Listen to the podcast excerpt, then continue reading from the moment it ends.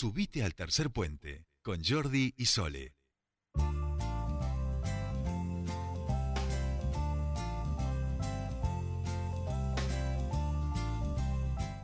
Continuamos con más tercer puente y les decíamos que queríamos hablar con una de las propuestas que eh, hoy está llegando a la ciudadanía para el próximo 14 de noviembre. Una de las propuestas que además ha pasado las PASO, las elecciones PASO, eh, en, el mes de agosto, eh, en el mes de septiembre, perdón, y está en comunicación con nosotros. Hemos hablado ya en una oportunidad en el programa con Sandra Ferrer, ella es candidata a diputada nacional por el Partido Socialista, la lista 50, Ojalá la Tierra. Buenas tardes, bienvenida a Tercer Puente, la saluda Soledad Brita Paja. ¿Cómo va? ¿Qué tal, Soledad? Buenas tardes. Buenas un tardes. saludo a toda tu audiencia. No, bueno, gracias, gracias por, por atendernos y decíamos, bueno, eh, em, hemos hablado ya en una oportunidad en la, en, antes de, de, las PASO eh, y bueno, ahora nuevamente imagino que estarán tratando de acercar sus propuestas a la ciudadanía de cara al próximo 14 de noviembre. ¿Cómo, bueno, cómo es este acercamiento? ¿Cómo, ¿Cuáles son las principales demandas que ustedes recogen y en qué están trabajando?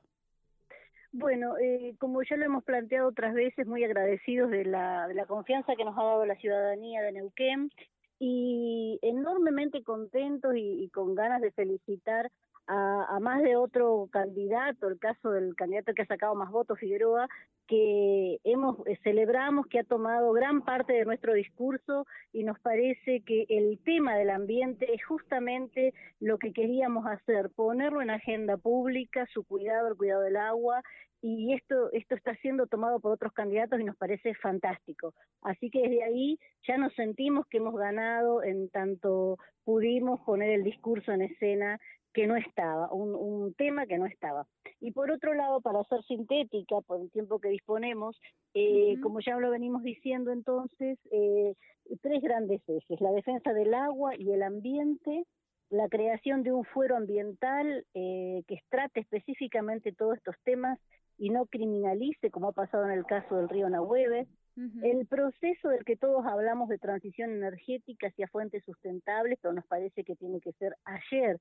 Entonces no podemos seguir este, diciendo que vamos a un cambio eh, de transición energética y por otro lado seguir apostando eh, como si nada pasara al extractivismo, caso fractura hidráulica, eh, concretamente vaca muerta, ¿no? Nos parece que hay que, ir disminuyendo esas una transición que sea, por supuesto, entendemos que hay puestos de trabajo, que hay toda una situación que hay que hacer armónicos, pero que hay que mm, decididamente avanzar hacia otras otras formas de, energías limpias y no del modo extractivista salvaje que ya conocemos, porque repetiríamos exactamente lo mismo que que ahora, ¿no? En 20 años la, todo lo que sea energía eólica, energía mm, eh, eh, solar serían chatarras con las que no sabríamos qué hacer.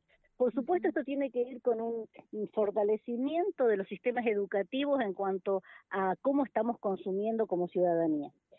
Otro gran tema es la restitución de las empresas hidroeléctricas de la cuenca de la región Comahue para las provincias de Río Negro, Neuquén, y por supuesto avanzar en la eliminación de todo intento de megaminería en nuestra provincia y en el país.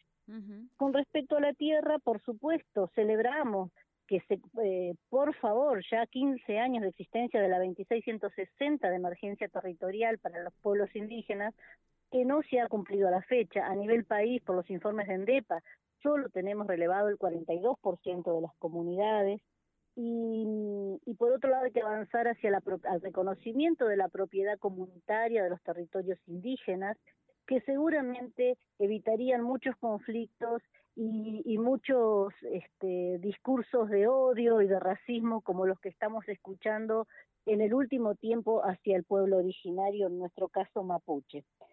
Otro gran tema para nosotros es revisar eh, cuáles son las tierras fiscales, dónde están, para qué usos, cómo son los mecanismos de acceso a la misma. Es una gran caja negra y nos parece que eso tiene relación directa con la posibilidad de generar otras viviendas, otras eh, que es un gran déficit que tenemos también en la provincia. Algunos estudios dicen más de 40.000 familias eh, no tienen eh, vivienda en, en posibilidad de resolver en la, en, en la provincia de Neuquén.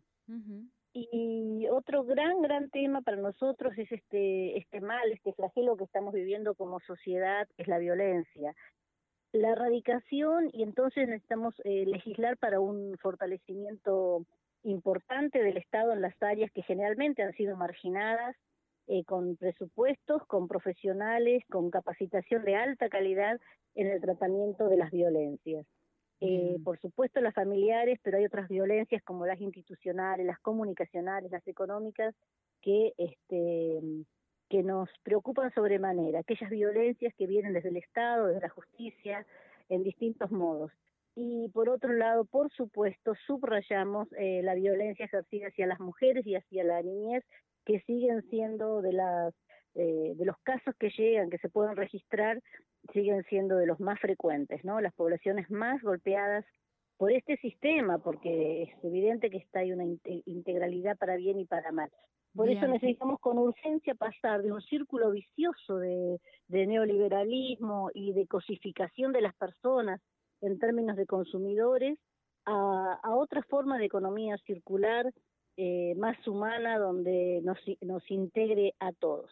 Y eh, desde ese punto de vista pensamos que el cuidado del ambiente, de, una salud pública, de una educación pública fuerte, van, eh, van justamente en la dirección contraria a lo que implica el extractivismo eh, esta forma más este, notoria que vemos en la provincia, pero en cualquiera de sus formas, ¿no? Ustedes en el sur seguramente lo viven a nivel inmobiliario, con la fiebre del ladrillo, otros lo viven con la soja, y, tenemos muchísimo por hacer en otro sentido, como es la, agroecología y, el desarrollo sustentable y local que nos permitiría eh, comer más saludable, eh, fortalecer soberanía alimentaria y por otro lado reducir grandes consumos de combustibles en los traslados de alimentos, cuestión que favoreceríamos también con la disminución de, emisiones al ambiente, ¿no? Bien, eh, Sandra, te, pregunto como como para ir terminando un poco eh, cuáles son que, las actividades que tienen previstas hacia adelante. Entiendo que estuvieron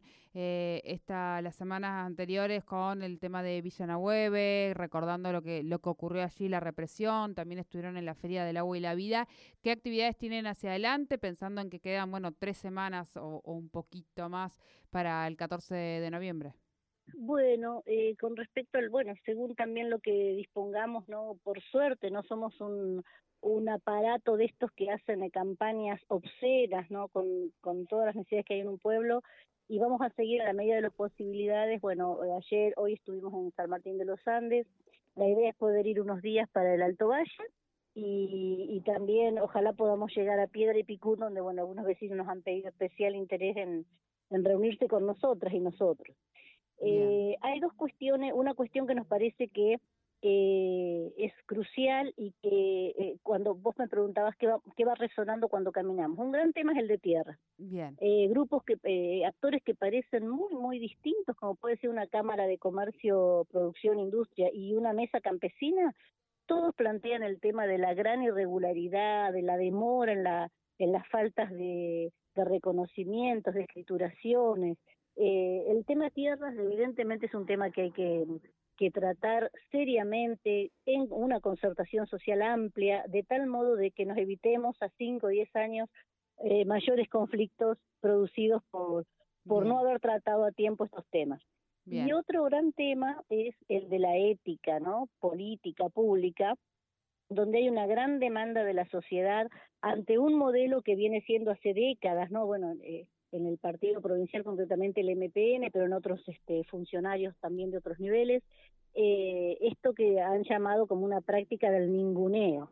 Una ciudadanía que presenta anhelos, que presenta propuestas y jamás eh, obtiene una respuesta de, de un funcionariato que evidentemente está instalado en la administración del Estado y que no ha entendido que están para servir, sino que, que han venido a ser servidos. Queremos dar una práctica distinta a esta política familiar, donde eh, el caso nuestro, ¿no? Eh, somos siete candidatos, eh, solo dos somos mujeres, que esto también es digno de revisar, cuando al inicio eran muchas más las compañeras que participaron y participaban en las, en las en las propuestas de las internas, eh, solo dos mujeres. Y de estas dos mujeres, bueno, al colectivo de, mujeres concretamente le queremos pedir que miren las trayectorias, que más allá de ser el candidato de fulano de Mengano, que puedan medir, este, mirar, bueno, qué hemos hecho en estos tiempos justamente por los derechos de, la, de todas las mujeres. Bien, y otro, en otro sentido, y ya para terminar, me permitís,